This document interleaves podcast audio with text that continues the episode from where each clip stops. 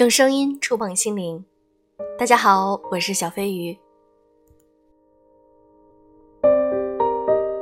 先回答我一个问题：你现在还经常刷朋友圈吗？小飞鱼因为比较忙，所以很少看朋友圈，也很少很少发朋友圈。很多人都会三天可见，那有的人甚至关闭了朋友圈。今天我想和大家分享一篇文章，来自于 Miss 蘑菇姑姑。李雪琴为什么关闭了朋友圈？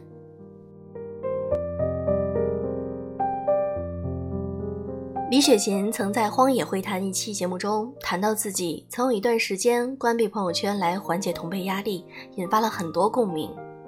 她说，每次看到朋友圈又有谁获奖了，又有谁参加了什么活动，又有谁进了大咖，莫名其妙就感觉自己很失败。你是否也有类似的经历？同辈压力似乎成了压垮当代青年的稻草之一，但我说他也没什么特别，其实是别人家孩子的变体。一生存焦虑，人其实很难克服一种底层人性，就是安全需求。原始时期，我们要活下来，就要在恶劣的环境中去获得有限的资源，获得资源的能力就是生存能力。基因刻在我们内心深处，就是同伴竞争，资源有限，别人多了我就少了。即使现在不是原始社会，他人如果有竞争优势，就会唤醒潜意识内在的焦虑，觉得自己生存堪忧。且同伴与我相似度越高，以及原生家庭的生存焦虑原本越重，就越容易被唤醒这种底层焦虑。在中国人的成长经历中，非常强调同伴竞争，每个人一出生就要有要一次次过筛的命运，高考实际上就是一个淘汰大局。之前还有中考小升初，现在内卷趋势已经让竞争无限提前，名额就这么多，他上了我就要下，高考多一个零点五分淘汰一操场的人，这就是现实。而我们的命运又改变的机会不多，读书就是其中最可能的途径之一。过筛的结果就是成年后。你是不是有感觉？毕业十年后的同学聚会上，如果是初中同学聚会，同学混各个层次的都有；如果是高中同学聚会，大家就普遍是中产。如果你上了个好大学，那么好大学里的你的同辈们则多是精英圈层。目前教育的本质是层层筛选，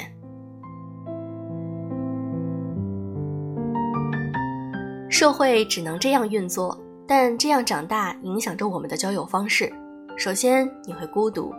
如果这注定是一场旷日持久而为个人而战的战斗，那么身边的同伴不会是纯粹的朋友，而都是竞争者。有个来访跟我说，他感觉重点高中出来的人交友心态都跟他不差不多，不会完全交心，会保留一些，有时候也会刻意虚伪，因为会有某种感觉彼此在竞争。总之就是真心朋友很少。其次，你不由自主的会比较。不仅仅是妈妈常说别人家的孩子如何，你自己也把比较内化给自己了。比如，你会在同伴中崇拜价值高的，通常是学习成绩好的。交友会带来一些比较，要么自卑，要么自负，要么自愧不如远离，也许还有无脑跟随。如果你是一个在意自己成绩的人，企图心强的人，在竞争中很难有平常心交友。因为当有了价值高低，有人就自动以群分来交往朋友，这里面会有很多层的压力和情绪。第三，也许无法真心为同伴喝彩，因为竞争，因为他人的成功不再是成功了，也照出了自己的失败。他人的成功里莫名有了很多的负意，增添了自己的压力。别人的成功如果意味着自己的竞争失利，那如何真心喝彩？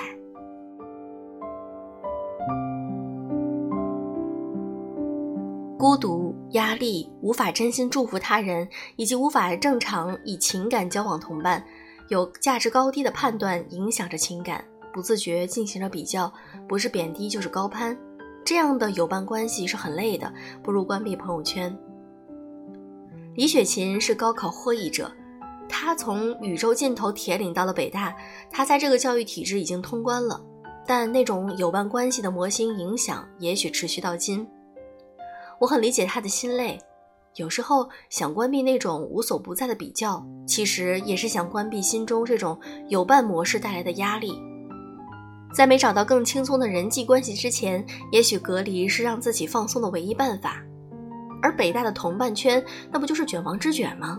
家境、天赋，各种综合竞争。出身平凡的李雪琴，也不是个人努力就可以达到的。从李雪琴这个简单的分享里，也呈现出我们大多数中国年轻人已经大到不能承受的生存焦虑。对有一些青年活着就拼尽了全力，但一看有的同伴竟然过得这么好，不平衡的心理油然而生。有关这样的人际孤独感，或多或少从这个环境中长大的人都会有。我的朋友圈还没有关。但其实也不得不承认，朋友圈或多或少的给了我一些比较的压力。这个问题其实也是我们成长后长期感到孤独的原因，因为身边有很多人，但那些人和你的个人目标没有关系，甚至是你的阻碍和比较者。当一切都成为这样的一种关系，我们很难感到人的亲近和祝福。那什么是良性的竞争友伴关系呢？是这样一种关系。一朵黄色的野菊花觉得自己好看，一朵红色的牡丹也觉得自己好看。社会并没有告诉他们，只有牡丹是高贵的花，他们就是自己的样子。他们在一起晒太阳，平等的放开自己的美丽，觉得自己都为自己世界增添了彩色，也欣赏世界的彩色。同伴的美丽为什么是世界更美好的标志，而不会成为我们的压力？李雪琴已经长大了，还有了世俗的成功，但她的思维结构留下了一个 bug，就是卷。下一步，他要通过多元化的自己的思维结构，让自己获得幸福。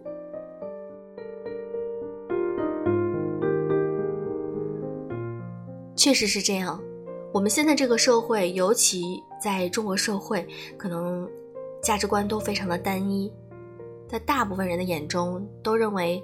成功挣钱年入百万才是一个人的人生目标，才是终极的成功。但真的是这样吗？有的时候我也会反思，到底要怎样才能过好自己的一生？怎样才能够减少焦虑？我们有很多种方式去迎接这个美丽的世界，那么就用你自己的方式去生活吧，过好自己，减少跟他人的比较，也许能够减少更多的焦虑。好了，今天的节目就是这样。如果你喜欢我的电台，请记得点赞、评论、转发哦，爱你们。